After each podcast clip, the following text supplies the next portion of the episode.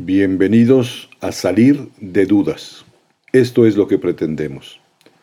¿Tienes dudas o preguntas sobre la fe católica, la práctica religiosa, lo que dice la Iglesia sobre cualquier tema? Aquí podrás salir de dudas. Son preguntas espontáneas de jóvenes universitarios. Preguntas directas, difíciles, que exigen respuestas cortas y certeras. El padre Pablo Arce Gargollo contesta una a una, en directo. Comenzamos. Salir de dudas. Sí, Jesús, desde que tuvo conciencia como ser humano, supo si era el Dios, básicamente el Dios aquí en la tierra, o si fue un, un elegido que pudo haber sido que se negara a, seguir la misión de Dios? Bien, Estupenda pregunta, que eso los teólogos le han dado muchas vueltas, porque eh, Jesucristo es Dios, ¿no? Dios con nosotros, Dios que se hizo hombre de una manera muy peculiar, fue gestado en el seno de la Virgen, pero pues ahí intervino el Espíritu Santo, Dios mismo, ¿no? Él mismo se engendró, llamemos así. Él pudo haber, hacer lo que nadie podemos ser, que es que él escogió a quién iba a ser su madre, la adornó de todas las dones y maravillas y luego dijo, yo voy a nacer ahí, ¿no? Ahora, una vez nacido, pues nació como todo bebé, ¿no? ¿Eh?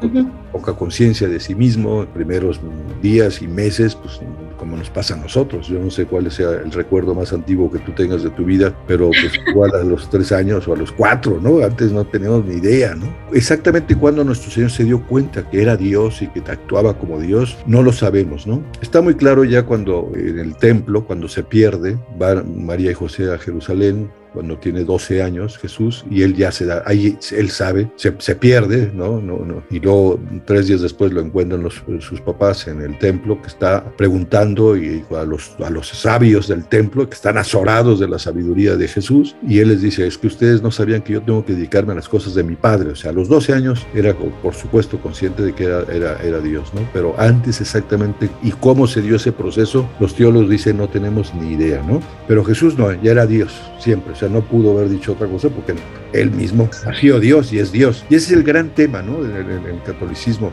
Es decir, que si eres Dios, o sea, no es un pensador, no es un ideólogo, eh, eh, Él salva, Él está cerca de nosotros, él, el mismo que era ayer, es hoy, lo es siempre, está en medio de nosotros de alguna manera, actuando, y quizá muchas de las cosas que uno dice, ¿por qué no actúa más? ¿Por qué hay tanta violencia?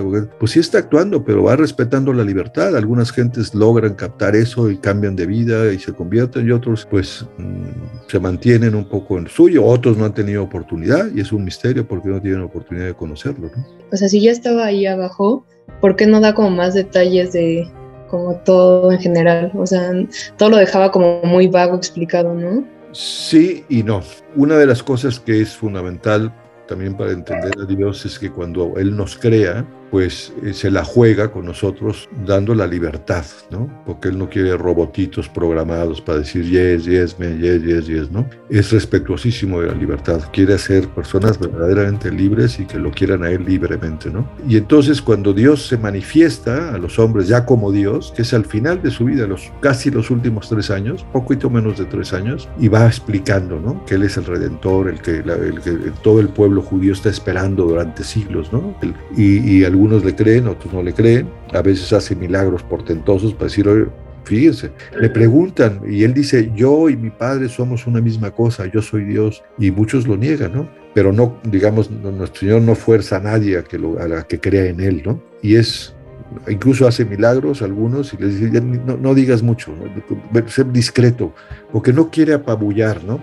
De alguna manera, por lo menos quizá pueda ser útil considerar que si Dios se te apareciera a ti, o Jesucristo, pues yo le pido a Dios que nunca se me aparezca, porque yo quedaría, me daría un infarto, ¿no? Y diría, sí, sí, sí, sí, sí, sí, sí, sí, sí, sí, a todo, o sea, ya prácticamente no tengo libertad, ¿no? Jesús sí se empeñó en mostrar que era Dios, ¿no? Y hasta el final de su vida, ¿no? Especialmente a las autoridades judías, ¿no? Que, que no, pero no lo aceptaron. O sea, ¿cómo es posible? Este viene de un pueblucho, ¿no? De nació en Belén, dice, en Belén no nace nadie tal, o de Nazaret, no, hombre. Ese es el tema, ¿no? Que él quiere darnos señales, pero pues tú eres libre, ¿no? A alguien le gustaría pues que no sé, que se apareciera ahorita mismo, ¿no? En el mundo, que es un desastre, que haga una aparición tremenda para que todo el mundo, ya, pero Dios no quiere tener gente asustada, esclavizada, porque ya no tenga libertad, ¿no? Esa es la maravilla, se la juega Dios con nosotros dándonos la libertad. Pues la, relación de la iglesia y el, gobierno siempre ha, ido cambiando a lo largo de los años, ¿no? Hubo un punto en el que, que, era, estaba, trabajando en conjunto, hay veces que está separado.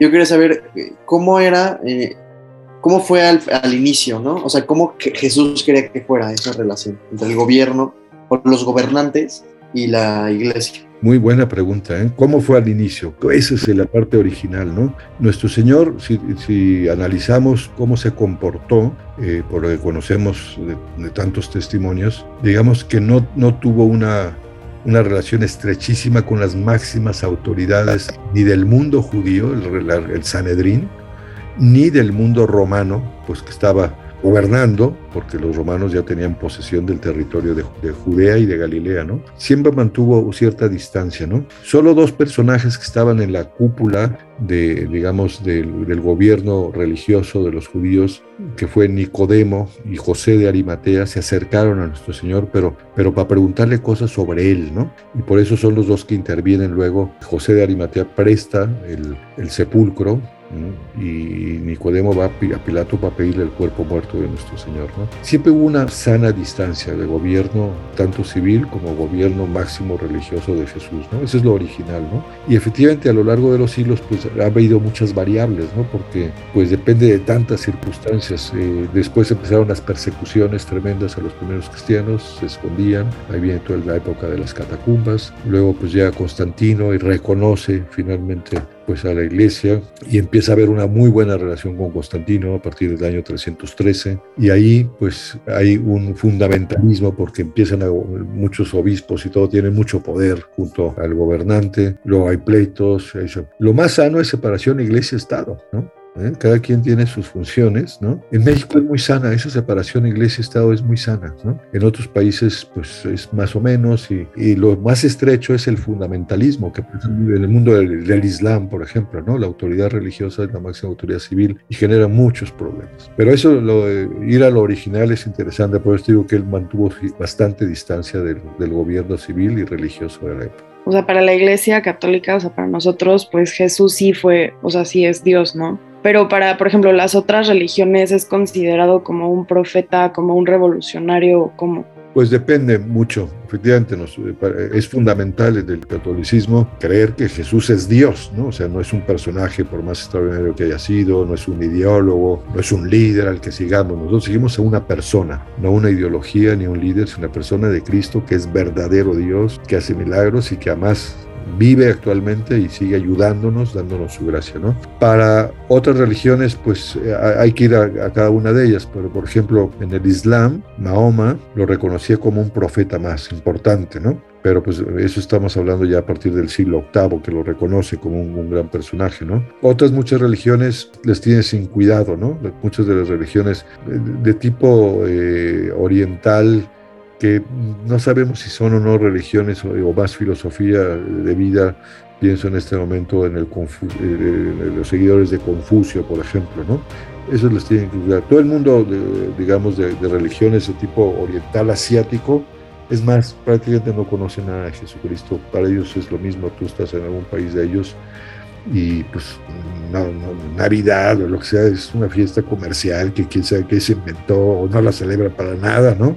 En mucho del mundo del Islam tampoco, es decir, no tiene más que, es un profeta más de los muchos que han existido. Y de hecho mucha gente dice, bueno, Jesús fue un personaje bueno, amó a otros, es buena onda, pero no, no, no me influye ni, ni tengo por qué imitarlo. No tiene un impacto tanto. Eso es, eso es algo que de alguna manera los católicos tenemos que saber transmitir a la gente, oye, aquí hay un camino interesante, un ejemplo, nosotros podemos parecernos a Él. Ese es el cristianismo, parecerse a Cristo, actuar como Él actuaría si estuviese en nuestros zapatos, ¿no? Si actuáramos así todos los hombres, cambiamos el mundo. Se habla de que Jesús al final de todos los tiempos va a regresar después del fin, ¿no? Entonces, o sea, ¿por qué esperarse y ¿Y cuál es su objetivo? O sea, esa es como mi duda. Sabemos que efectivamente, porque él, él, lo, reveló, que él volvería, ¿no? después de resucitar, subió a los cielos, es lo que se conoce como la ascensión, por su propio poder, otra acción milagrosa que sube a los cielos está en cuerpo glorioso en el cielo, y él anuncia a los apóstoles y a los discípulos que, que va a volver al final de los tiempos. Y de hecho en el credo católicos decimos que, que Jesús va a volver.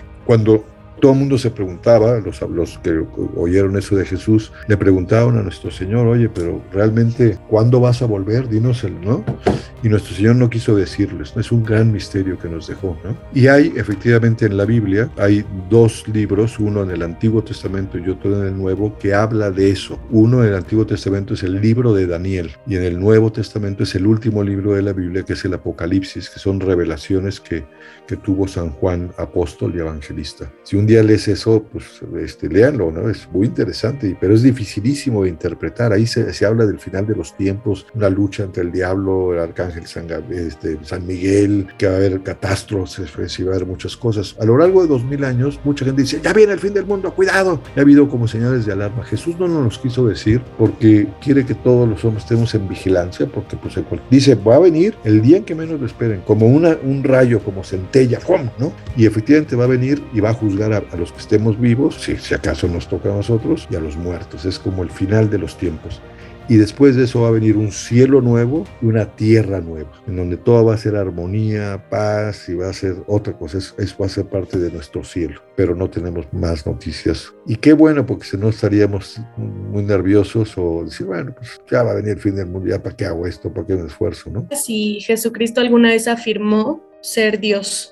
Sí, y muchas veces, muchas veces, especialmente ya hacia el final de su vida, cuando ya, ya, era casi inminente que iba a ser apresado y que iban a maltratar, etcétera, sobre todo los judíos que sabían más, que eran los, digamos, más de, de la venida del Redentor, todo el pueblo judío estaba esperando al Redentor, pero había unos que eran los escribas, y otros que eran los fariseos, que eran como los más expertos en la Sagrada Escritura, ¿no? en la Torá. Y él decía, yo y mi padre somos una misma cosa, yo soy Dios. Por eso hacía unos milagros, como decir, mira, les he dicho esas palabras, y hacía cosas, pues como resucitar un muerto, a su amigo Lázaro, al hijo, único hijo de una viuda en Naim, o multiplicar los panes, o caminar sobre las aguas, o curar leprosos, ciegos, todo eso era decir, soy Dios, créanme, ¿no? Pero otra vez la libertad, o sea, no se impuso. Y a pesar de todo, pues muchos judíos quieren ni hablar. ¿Cómo va a salir alguien de Nazaret o de, de ese no es el Redentor, ¿no? Y, y ahí viene la, el rompimiento, ¿no? Digamos, nosotros somos, venimos del judaísmo, el, cristianismo, pues somos judeocristianos, ¿no? Nos, por eso los judíos son nuestros, nuestros hermanos mayores, algunos de los cuales no reconocieron a Jesús como el Redentor, que era el que estaban esperando. Yo tengo amigos judíos y les digo, ¿y por qué no lo reconocen? No,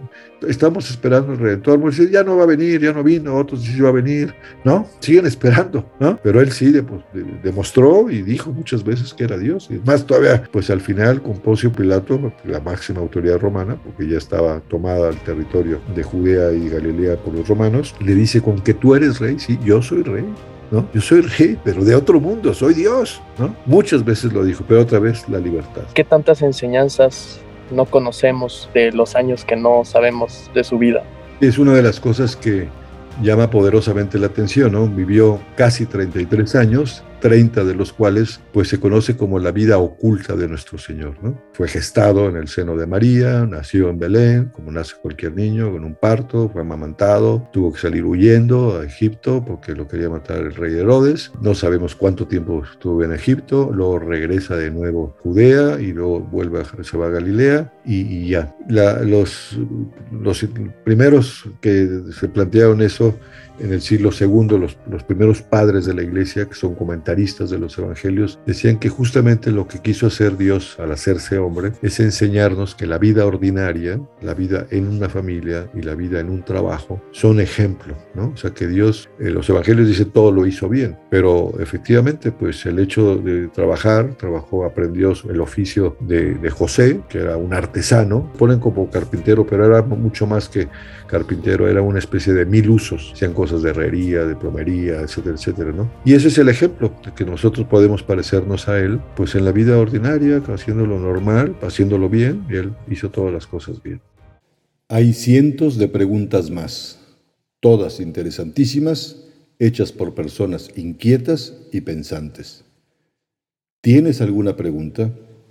¿Hay algo que nunca has entendido? ¿Las respuestas a tus inquietudes nunca te han convencido? Atrévete a preguntar. Envía tus preguntas por correo electrónico a salir de dudas seguido arroba juandiegonetwork.com. Dinos también si quieres participar en vivo en una sesión por Zoom. Está claro, hay que salir de dudas.